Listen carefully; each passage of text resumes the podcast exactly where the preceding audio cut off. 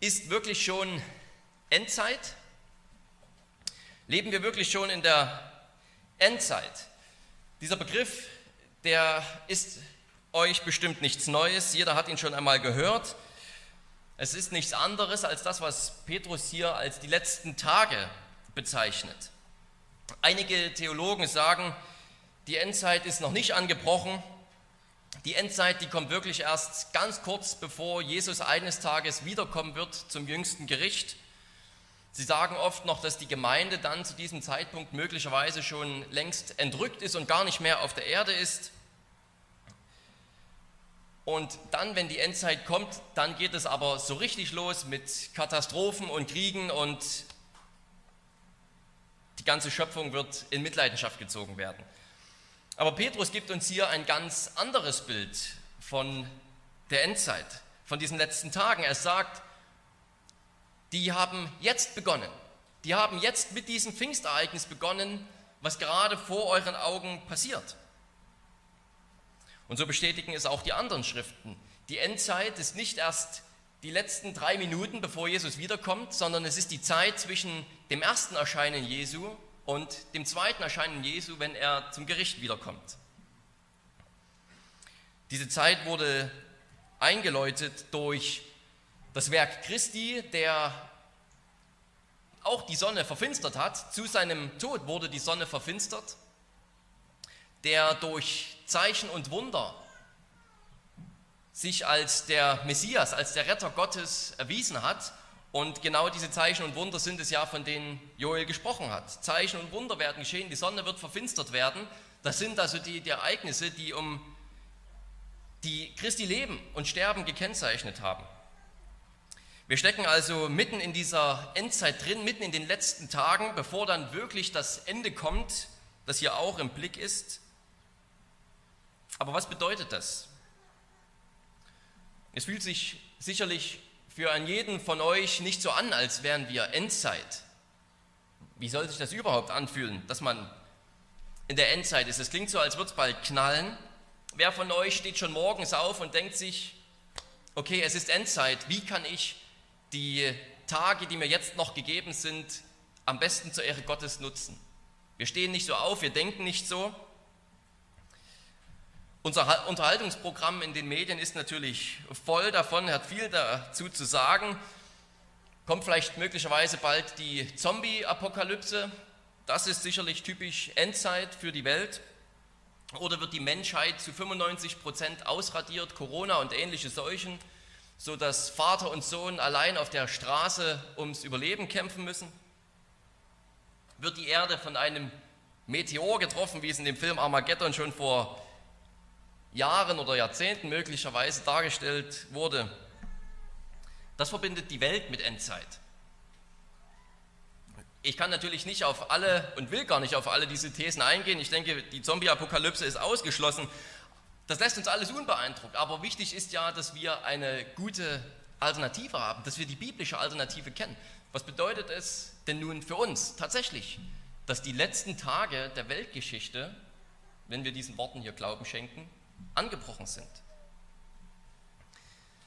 Vermutlich ist es den meisten von uns nicht so bewusst. Wir sehen die Weltgeschichte eher als eine, ja, einfach eine Fortschreitung, eine Aneinanderreihung unzähliger Ereignisse, die eben irgendwann vor Tausenden von Jahren angefangen hat, als Gott die Erde gemacht hat und die jetzt noch fortläuft. Zwischendrin war Christus da, das ist irgendwie entscheidend und wichtig, aber ansonsten ist irgendwie alles, hat alles die gleiche Qualität für uns.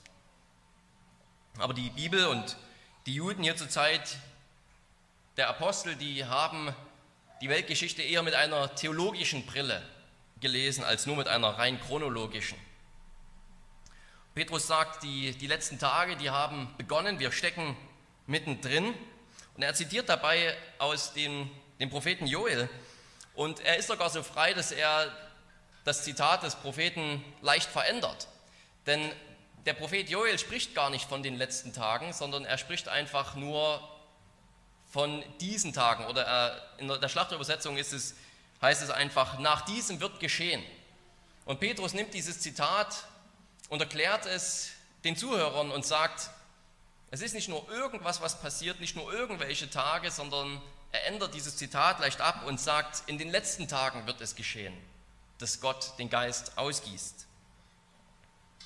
Petrus will also diesen, diesen Punkt mit ganzem Nachdruck machen. Durch Christus, durch sein Werk, durch sein, seine Himmelfahrt und durch Pfingsten, dieses übernatürliche Ausgießen des Heiligen Geistes, haben die letzten Tage angefangen. Die Geschichte ist nicht einfach nur eine Aneinanderreihung vieler Ereignisse, sondern wir sind seit Pfingsten im Endspurt. Wir könnten theoretisch rückwärts zählen, wir könnten einen Countdown zählen. Wir wissen natürlich nicht, wann Jesus wiederkommt, in dem Sinne ist ein Countdown unmöglich, aber das gibt uns die richtige Perspektive. Wir können von Pfingsten aus rückwärts schauen und sagen, da wurde das Ende eingeleitet. Wir sind jetzt hier im Endsport und irgendwann kommt das Ende. Und diese, diese Endzeit, diese letzten Tage, die sind hier von zwei Dingen geprägt, wie Petrus in der Predigt dann deutlich macht. Sie sind davon geprägt, dass der Heilige Geist ausgegossen wird und sie sind davon geprägt, dass die Gemeinde in der Kraft dieses Heiligen Geistes den Namen Jesu verkündigt und alle Menschen einlädt, diesen Herrn anzurufen. Und genau diese Punkte wollen wir uns ansehen, wie der Geist kommt, wie er die Kraftquelle für die Gemeinde, für die Verkündigung ist und wie er dafür sorgt, dass der Name des Herrn auch durch uns heute verkündigt wird, hinausgebracht wird bis an die Enden der Erde. Wir wollen uns das hier anschauen mit Anfang mit dem Kommen des Geistes. Der zweite Punkt ist das, weil mit dem Kommen des Geistes beginnt die Endzeit. Wie von Jesus aufgefordert, warten die Apostel und andere Nachfolger Jesu in Jerusalem darauf, dass Jesus den Heiligen Geist ausgießen wird. Wir haben das in Kapitel 1 gehört. Es ist sicher bekannt, Jesus hat gesagt, wartet in Jerusalem, bis der Heilige Geist kommt. Und so warten sie unter Gebet, setzen in der Zwischenzeit einen weiteren Apostel ein als Nachfolger des Judas. Und dann ist der Tag erfüllt. Tausende von Pilger sind zu diesem Zeitpunkt in Jerusalem, weil das Pfingstfest eine Art Erntefest ist. Das wurde am Ende der Ernte gefeiert und es war eins der großen Feste, für die die Juden aus ganz Israel nach Jerusalem kommen sollten. Und deswegen sind eben aus jeder Nation unter dem Himmel Juden anwesend. Und Petrus und Lukas sagt uns hier, dass der Tag des Pfingsten erfüllt war. Es ist eine eigenartige Formulierung, die eigentlich ja so nicht geläufig ist. Wann sind Tage schon einmal erfüllt? Aber hier bekommen wir schon diesen, diese Perspektive, dass es sich um einen Zeitplan Gottes handelt. In Gottes Plan war es erfüllt, waren die Pfingsttage jetzt erfüllt. Es war soweit, dass der Geist ausgegossen werden konnte, um auch die große Ernte unter der Menschheit einzufahren. Und das Pfingstfest, das war aber nicht nur ein Erntefest, das war auch noch ein Fest, in dem man ganz besonders an den Auszug aus Ägypten gedacht hat und daran, dass Gott am Berg Sinai erschienen ist und mit dem Volk Israel den alten Bund geschlossen hat, weil Pfingsten 50 Tage nach dem Passafest gefeiert wurden. Also Pfingsten heißt 50 oder 50. Tag. Und das war ungefähr dieselbe Zeit, in der auch nach dem Auszug aus Ägypten das Volk Israel das Gesetz vom Berg Sinai durch Moses Hand erhalten hat. Die zwei Steintafeln mit den zehn Geboten. Und als dieser Tag erfüllt war, kommt eben aus dem Himmel der Geist Gottes herab. So wie es in Kapitel 1 heißt, dass Jesus in den Himmel hinaufgestiegen ist, heißt es nun, dass aus dem Himmel herab ein Geist kommt. Das ist also nicht einfach nur eine Aussage über das Wetter, der Wind ist nun mal wo am Himmel, also ist ähm, diese Formulierung hier, sondern Lukas will deutlich machen, aus dem Himmel, aus der Gegenwart Gottes selbst kommt jetzt der Geist. Wohin Jesus aufgefahren ist, von dort schickt er den Geist herab wie ein Wind, als wäre es ein Wind. Also der Geist ist nicht identisch mit dem Wind, aber es ist wie ein starker Wind, der, wir wissen nicht genau, scheinbar senkrecht auf dieses Haus herabkommt. Nicht einfach nur, dass man ein Fenster aufgemacht hat und dann gibt es einen Durchzug, sondern es ist ein gewaltiges sturmartiges Brausen und der Heilige Geist kommt aus der Gegenwart Gottes selbst auf dieses Haus herab. Es war nicht nur ein kleines Lüftchen, sondern es war ein, ein Sturmwind, der offensichtlich so laut war und so viel Krawall erzeugt hat, dass die Menge der Stadt Jerusalem angelockt wurde, um zu diesem Haus zu gehen. Und dort findet es sich dann, dass alle, die im Haus sind, diese kleinen Zungen aus Feuer oder wie aus Feuer auf ihren Köpfen haben. Das ist eine Anspielung auf, auch auf den Berg Sinai, denn ihr kennt die Geschichte sicherlich noch, da ist Gott nicht einfach nur irgendwie auf dem Berg Sinai erschienen, sondern mit Rauch und mit Feuer und einem gewaltigen Sturm. Das war immer das Erscheinen Gottes oder sehr häufig. Auch auf dem Tempel oder auf der Stiftshütte hat Gott seine Gegenwart dadurch gezeigt oder symbolisiert, dass eine, eine Säule aus Feuer und Rauch in diesem Tempel stand oder über dieser Stiftshütte stand. Und so kommen jetzt quasi ganz kleine, viele Säulen aus Feuer auf diese Jünger herab. Und es wird schon ein ganz entscheidender, wichtiger Punkt gemacht, dass, dass jeder von ihnen jetzt ein kleiner Mini-Tempel ist. Es ist eben nicht mehr der eine große Tempel in Jerusalem, der entscheidend ist für den Gottesdienst, sondern der Heilige Geist macht jeden Gläubigen zu einem Tempel und er macht die Gemeinschaft der Gläubigen zu einem Tempel. Und so wie Gott eben herabgekommen ist auf den Berg Sinai, um den alten Bund zu gründen, mit Steintafeln, die er Mose in die Hand gedrückt hat, so kommt er jetzt herab in der Kraft des Heiligen Geistes. Und Paulus sagt es ja auch später, er schreibt jetzt nicht mehr auf Steintafeln mit seinem Finger, sondern er schreibt mit dem Geist in die Herzen der Gläubigen hinein. Das ist sozusagen das, die Verfassung des neuen Bundes, das, das Grundlagendokument des neuen Bundes. Nicht mehr, dass wir Steintafeln haben, sondern dass der Geist in unsere Herzen hineingeschrieben ist. Und das wird hier symbolisiert durch diese Feuerflammen, die auf jedem Gläubigen sind. Und Petrus sagt, ihr seid jetzt Zeugen davon, dass die letzten Tage eingeleitet sind, dieser neue Bund, von dem die Propheten gesprochen haben. Und als Gott am Berg Sinai erschienen ist, im Rauch und im Feuer und im Erdbeben, da war die Menge der Israeliten verängstigt. Die haben sich nicht die haben sich nicht getraut, an diesen Berg zu gehen. Die haben sogar zu Mose gesagt, rede du mit Gott, geh du auf den Berg, wir fürchten uns, wir, wir würden bestimmt sterben. Aber hier ist es interessanterweise ganz anders. Und das passt zum neuen Bund. Es ist nicht dieses Erschreckende, das sie abhält, sondern es gibt diesen sturmböenartigen Wind und das sturmböenartige Erscheinen des Geistes und die Menge wird herangezogen zu dem Haus. Sie kommen alle hin um zu sehen, was da los ist. Und sie sind nicht bestürzt, weil es so furchteinflößend ist, sondern sie sind bestürzt, weil etwas Unglaubliches passiert. Etwas Unglaubliches passiert, was es nie gegeben hat in der Geschichte des Volkes Gottes. Dass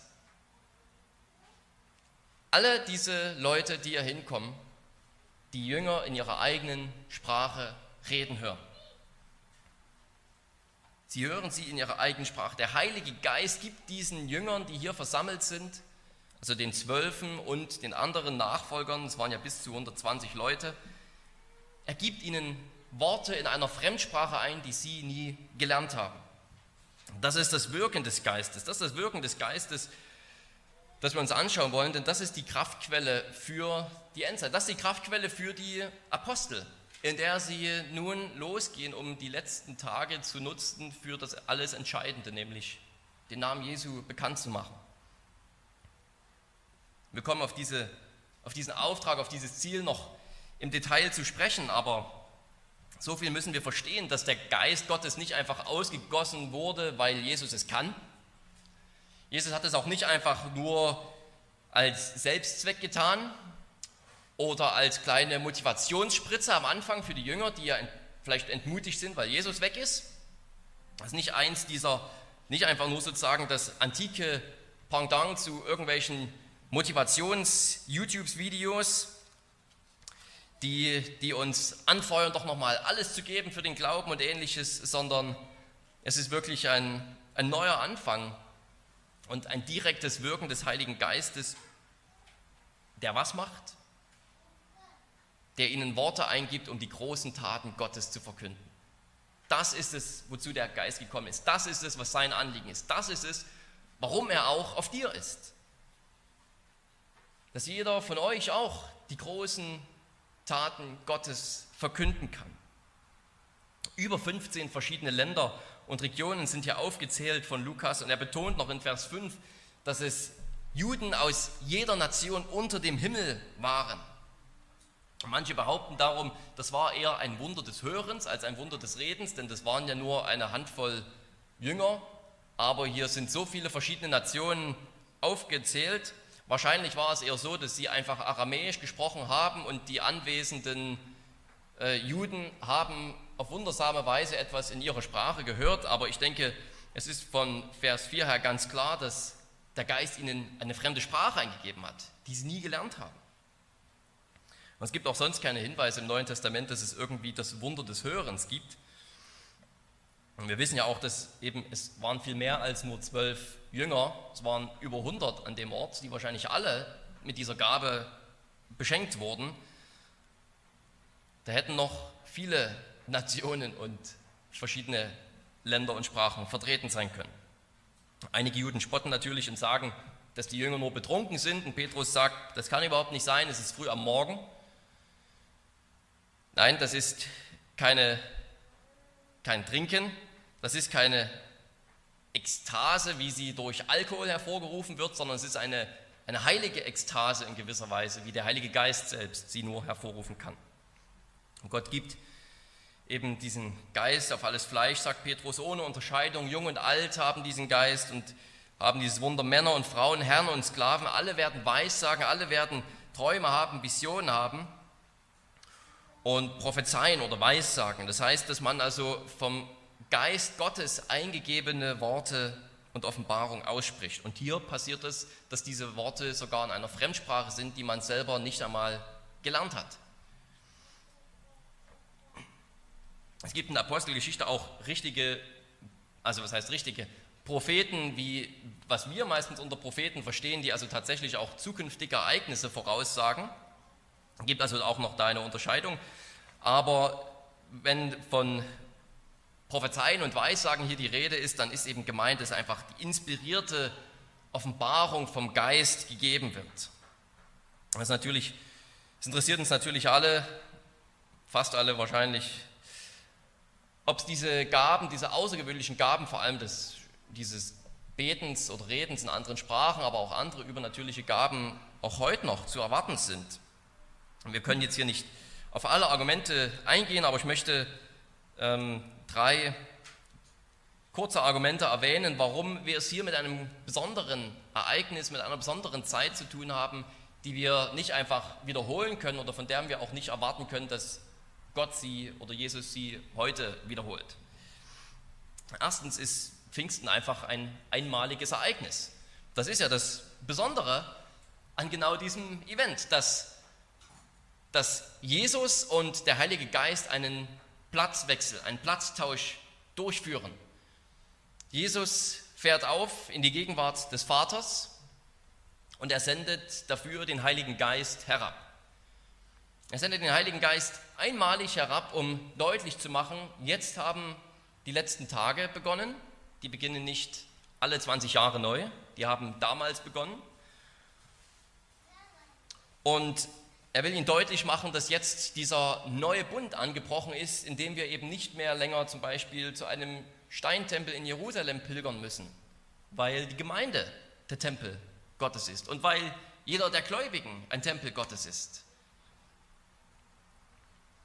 Es ist ein einmaliges Ereignis in der Heilsgeschichte, dass natürlich jeder, der gläubig wird, den Heiligen Geist empfangen muss, das ist klar, aber das ist eine andere, sozusagen eine andere Qualität, dass, uns, dass jeder das Heil nur persönlich bekommt, indem der Geist an uns wirkt, das ist das eine, aber dass Gott diese außergewöhnlichen Dinge tut, das ist eine andere, eben einmalige Geschichte. Und zweitens wissen wir auch, dass die Ämter der Apostel und der Propheten einmalig sind.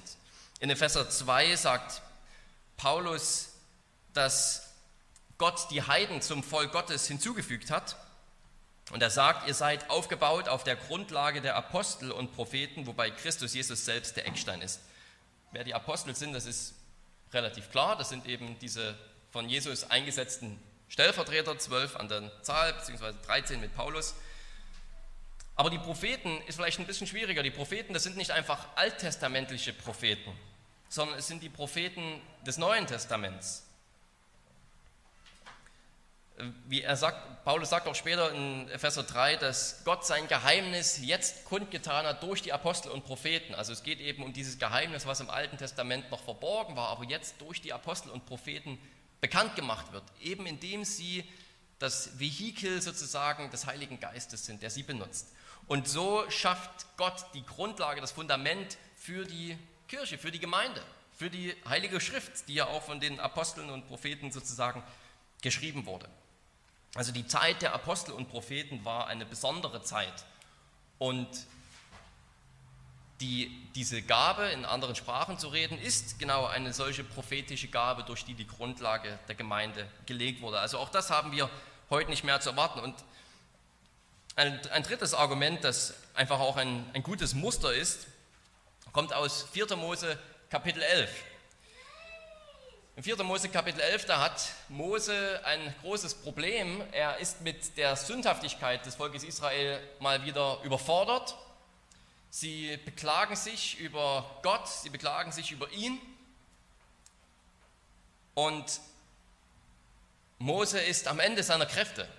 Gott tut ihm einen Gefallen. Gott sagt, ich helfe dir bei der Verwaltung Israels, indem ich 70 Männer aus dem Volk mit dem Heiligen Geist begabe, die dir dabei helfen sollen, Israel zu richten und zu leiten, zu führen.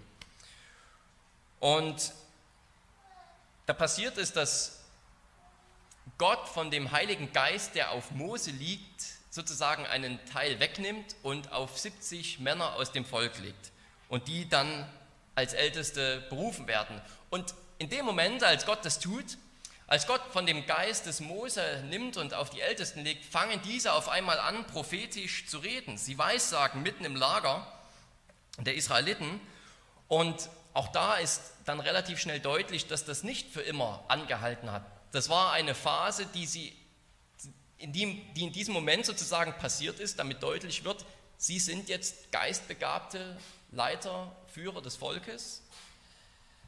Aber danach haben sie ihren Dienst einfach in der, ich sag mal, ganz gewöhnlichen Weisheit Gottes, Weisheit des Geistes ausgeführt.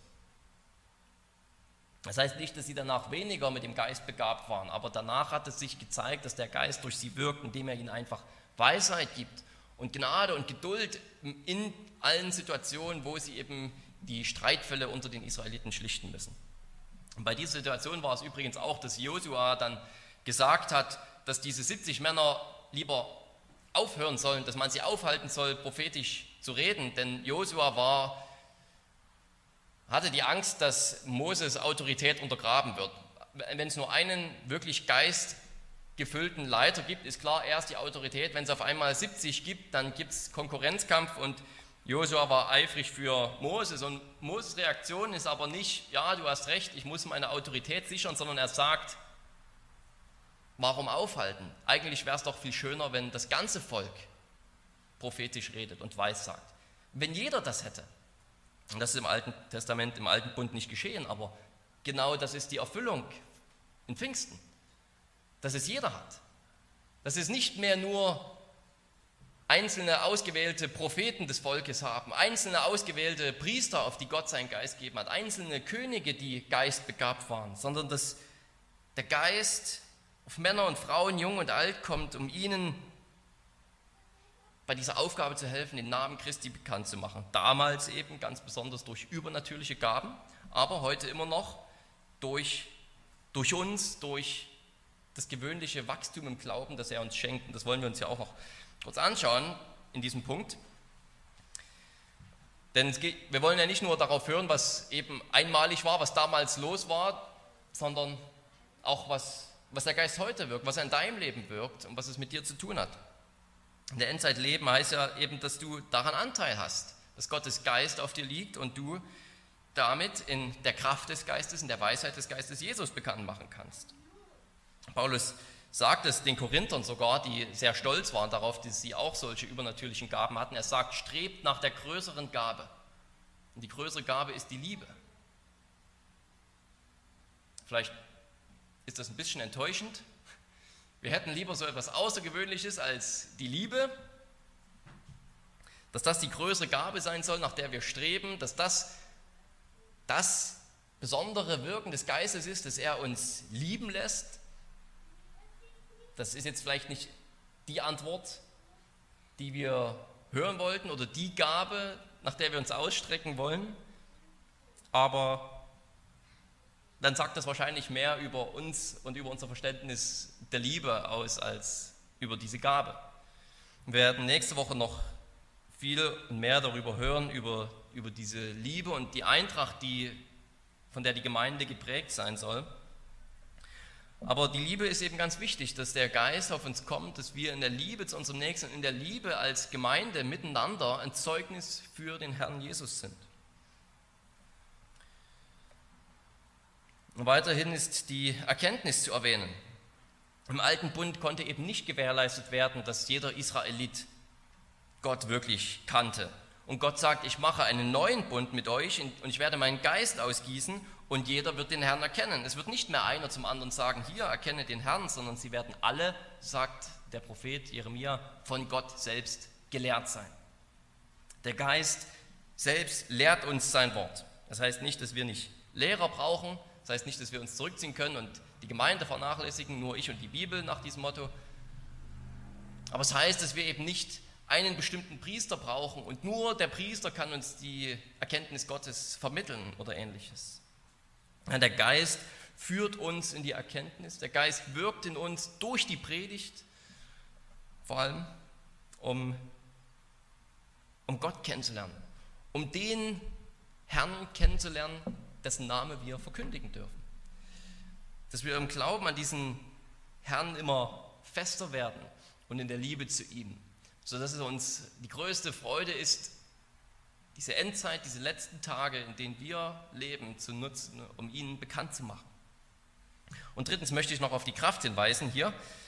Das ist auch eine Gabe, die der Geist gegeben hat. Am Anfang besonders eben außergewöhnliche Krafttaten und Wunderwerke. Aber wenn man mal das, die Apostelgeschichte durchliest, merkt man schnell, dass, es, dass wir immer weniger davon hören, dass Männer oder Menschen in außergewöhnlichen Sprachen reden, wir merken zwar, dass Paulus in seinen Gefangenschaften bewahrt wird, aber wir, wir hören nicht mehr davon, dass er wie Petrus auf übernatürliche Weise von Engeln aus dem Gefängnis herausgeführt wird. Und Lukas macht deutlich gegen Ende der Apostelgeschichte, dass das Reich Gottes sich ausbreitet, indem die Jünger den gleichen Weg gehen, den Jesus gegangen ist, nämlich durchleiden. Das, so wie Christus durch Leiden das Reich Gottes gebracht hat, die Herrschaft Gottes angebrochen ist durch sein Sterben, dass so auch die, die Christen die Herrschaft ausbreiten, indem sie im Leiden Gottes Werkzeuge sind. Aber das heißt nicht, dass es weniger kraftvoll ist. Ja, wir gehen durch Leiden, wir gehen durch Schwächen. Christen sollen sich übervorteilen lassen, sollen die andere Wange hinhalten, wenn sie geschlagen werden, um den Namen des Herrn bekannt zu machen aber das heißt nicht, dass es kraftlos ist. Paulus sitzt am Ende der Apostelgeschichte im Gefängnis, er ist unter Hausarrest in Rom, aber dann endet das Buch damit, dass Paulus die Herrschaft Gottes verkündigt oder das Reich Gottes verkündigt, ohne dass er gehindert wird. Er ist im Gefängnis, er ist auf jeden Fall kein freier Mann, aber das Reich Gottes predigt er ungehindert in der Kraft des Heiligen Geistes. Es ist nicht weniger kraftvoll, wie sich das Reich Gottes am Ende ausbreitet durch seine Diener. Es ist nur weniger spektakulär. liebe Geschwister, der, der Geist der Kraft, der liegt auf uns allen bis heute. Der Geist der Kraft, der liegt auf dir.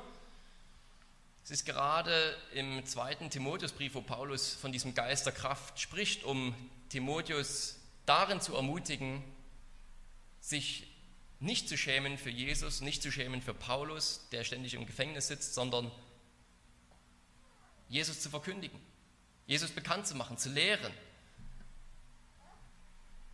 Dieser Geist der Kraft liegt auf uns, liegt auf dir. Er gibt dir für das Wesentliche Kraft, für Gott zu leben und Christus bekannt zu machen.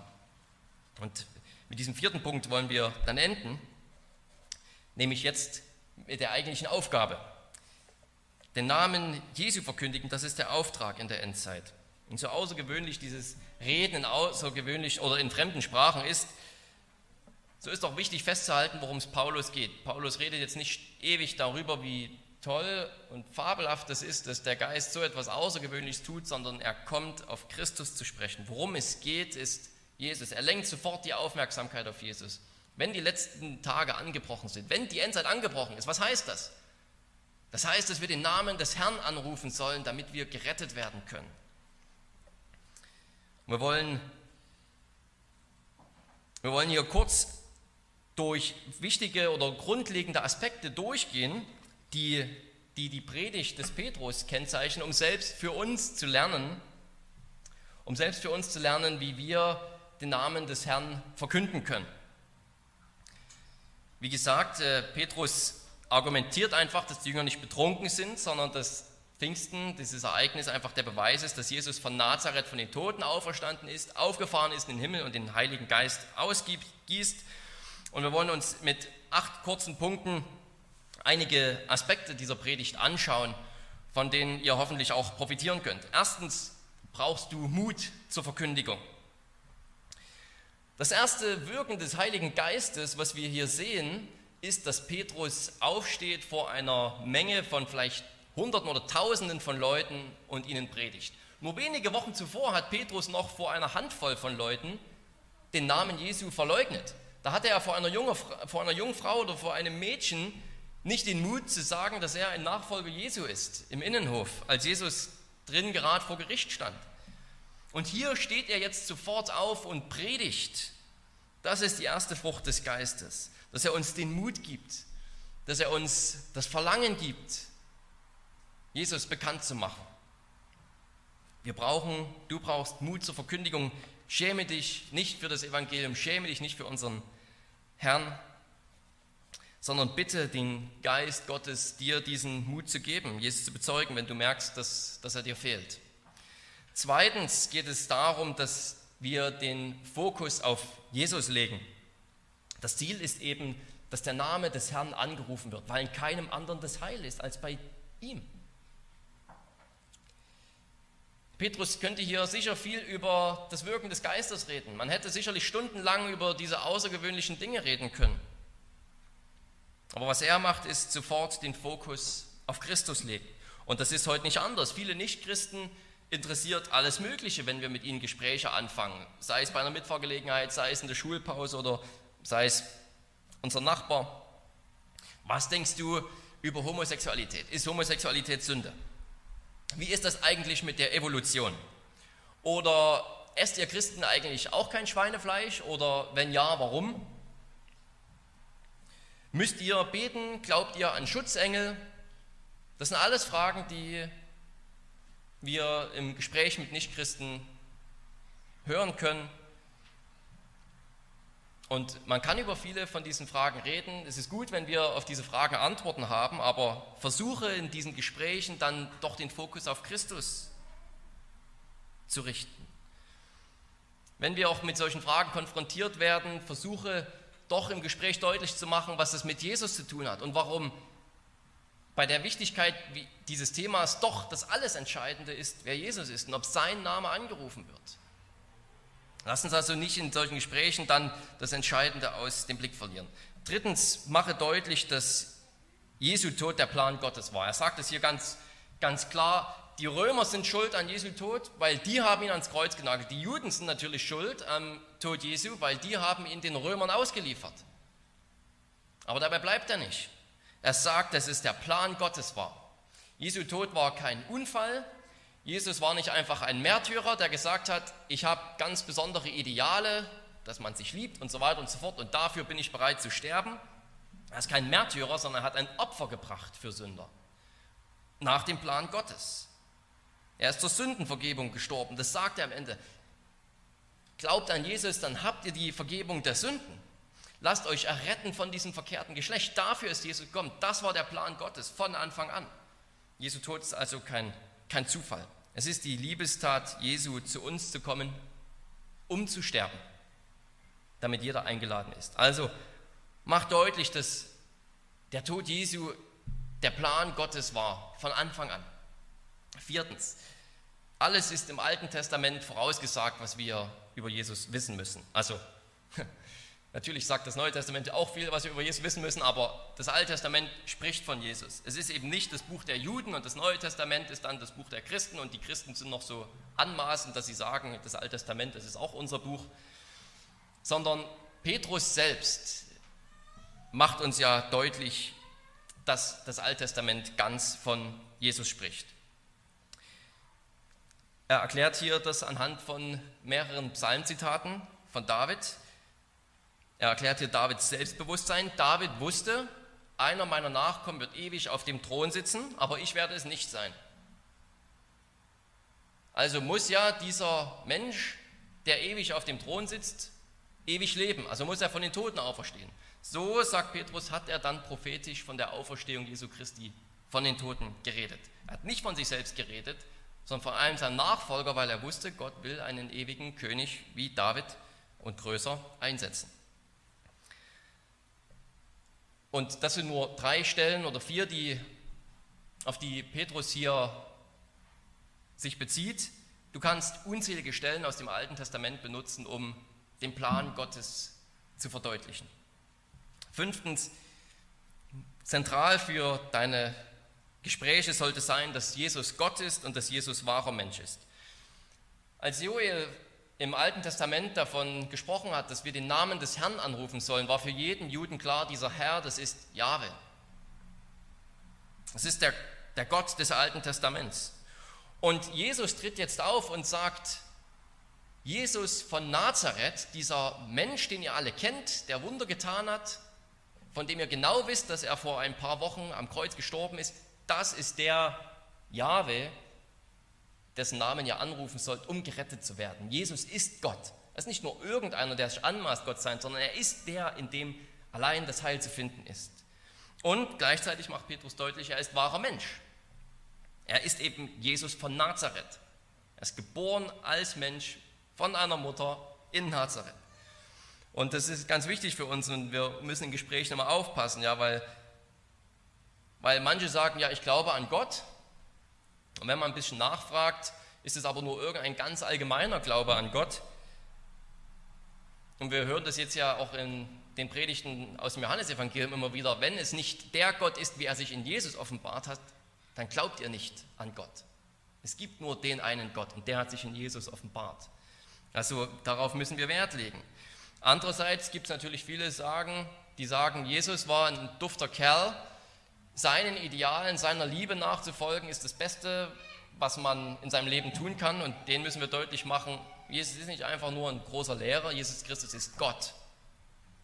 Er ist der Richter, der die Toten richten wird.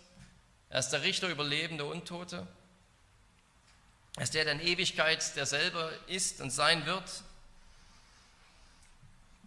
Beide Perspektiven sollten wir auch in unseren Gesprächen versuchen einzubauen. Sechstens, lege Wert auf die leibliche Auferstehung von den Toten. Wir können viel darüber reden, was uns der Glaube bedeutet, warum uns es wichtig ist, in die Gemeinde zu gehen und was es, wie schön es ist, wenn wir Gemeinschaft miteinander haben können und wie, wie es uns hilft, wenn wir beten und die Bibel lesen für uns selbst. Aber, und ich will da auch nicht runterspielen, das ist alles wichtig, aber da kann jeder sagen, es ist ja schön für dich aber was nützt mir das? Aber wenn jemand von den Toten auferstanden ist, kann keiner mehr sagen, es ist schön für dich. Weil entweder ist das die reinste Lüge,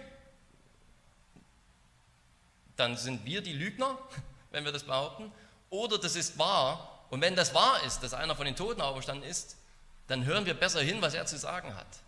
Das ist eine objektive, eine objektive Wahrheit, die Relevanz für jeden hat, der sie hört, dem sie verkündigt wird.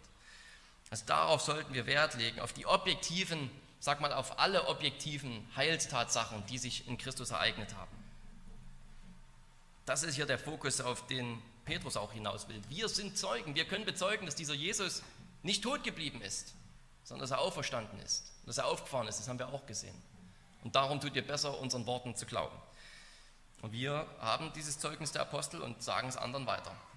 Siebtens, alle sind eingeladen. Die Liste ab Vers 9 sind natürlich alles Juden aus verschiedenen Nationen, aber Joel sagt, dass über alles Fleisch der Geist Gottes ausgossen werden soll. Und es heißt auch dann am Ende, dass Gott den Geist allen geben will, die der Herr hinzufügt. Also da sind die Grenzen offen. Nicht nur die Juden, nicht nur ihr und eure Kinder, sondern so viele der Herr hinzufügt. Wir haben nicht das Recht, irgendeinem Menschen unsere Liebe vorzuenthalten und wir haben nicht das Recht, anderen Menschen die Liebestat vorzuenthalten, ihnen von der Liebe Gottes zu sagen. Ich denke, wir, jeder kennt das vielleicht sogar, dass er in seinen Gedanken über einen anderen Menschen urteilt und sagt, irgendwann, wenn er so weitermacht, wird er schon sehen, was er davon hat. Mit anderen Worten, wenn das Gericht Gottes kommt, dann wird er, dann wird er sehen, dass ich mit, mit meinem Glauben recht hatte und er hatte Unrecht. Dann wird er sehen, dass sich seine ganze Gottlosigkeit nicht bezahlt gemacht hat, sein sündhaftes Leben. Aber so, so dürfen wir nicht denken. Und dann noch weniger natürlich, dass wir sagen, eigentlich will ich es ihm gar nicht so richtig erzählen, weil ich will, dass er, ich will, dass er irgendwann in kaltes Wasser geschmissen wird und merkt, dass er Unrecht hatte. Nein, es ist ein Akt der Liebe, dass wir es jedem sagen, dass wir es jedem verkündigen, dass wir keine Unterscheidung machen zwischen denen, die gut genug sind, um das Evangelium zu hören, und denen, die zu schlecht sind, zu arm, zu, zu dreckig, zu sündig, zu unsozial oder asozial. Die Entscheidung steht uns nicht zu. Und achtens und letztens, der Aufruf zur Buße und zur Umkehr gehört dazu. Das Evangelium ist eben nicht nur etwas, was man einfach so sagt. Hier übrigens die neuesten Neuigkeiten. Jesus ist gestorben für Sünder. Nicht nur eine Nachricht von vielen, sondern es ist eine Botschaft, die auf eine Antwort, auf eine Reaktion zielt. Das heißt nicht unbedingt, dass man in jedem kurzen Gespräch, was man manchmal zwischen Tür und Angel über ein geistliches Thema hat, am Ende noch hinterherwerfen muss, hey, tu Buße. Interessanterweise wartet Petrus hier sogar auf die Reaktion der, der Leute. Sie fragen, was sollen wir tun? Und er sagt ihnen, wenn ihr wissen wollt, was ihr tun sollt, glaubt an Jesus, kehrt von euren Sünden um. Also man muss ein Gespräch abpassen, aber zumindest sollte es uns bewusst sein, wenn wir Leute zum Glauben rufen wollen, dann müssen wir das eben tun. Sie zum Glauben rufen, aufrufen, aufrufen, Sünden zu bekennen, aufrufen, anzuerkennen, dass sie Sünder sind, das vor Gott zu bekennen. Und damit möchte ich enden. Ich möchte auch mit dem Aufruf zur Buße und zur Umkehr enden, wenn, wenn du heute hier bist und diesen Namen des Herrn noch nicht anrufst. Vielleicht schon immer gedacht hast, dass du es machst, aber merkst, vielleicht habe ich mir was vorgemacht, vielleicht damit gar nichts zu tun haben willst. Es sind die letzten Tage und die letzten Tage sind davon geprägt, dass solange es heute heißt, jeder zu Christus eingeladen ist, aufgefordert ist zu kommen, dafür soll er seine Sünden bereuen, nicht nur deswegen, weil sie sind gar nicht gut für mich, weil ich bereue, dass, dass es sich für mich nicht gelohnt hat, sondern ich soll sie bereuen, weil es gegen die Ehre Gottes ist, weil ich ihn verletzt habe. Und Buße tun und Christus im lebendigen Glauben erfassen. Wenn wir seinen Namen anrufen, sind wir gerettet. Lasst uns beten, lasst uns unseren Herrn anrufen. Allmächtiger Gott und Vater, wir danken dir herzlich, dass du uns deinen Sohn gesandt hast nach deiner unermesslichen Weisheit und nach deinem großen Plan, der von dir sogar schon in Ewigkeit beschlossen wurde, uns deinen Sohn zu geben, dass wir in ihm das Leben finden. Und wir bitten dich, schenke uns, dass wir ihn im lebendigen Glauben erfassen, vielleicht zum ersten Mal, vielleicht immer wieder ganz neu. Hilf uns, unsere Sünden zu hassen und zu lassen. Und hilf uns auch, dass wir Gläubigen doch in der Kraft deines Heiligen Geistes immer wieder ganz neu hinausgehen und sagen, verkünden, wer Jesus ist, was er getan hat und dass das Heil allein in ihm zu finden ist. Schenke uns den Mut, schenke uns die richtigen Worte, schenke uns als Gemeinde diese Liebesgemeinschaft dir zur Ehre. Amen.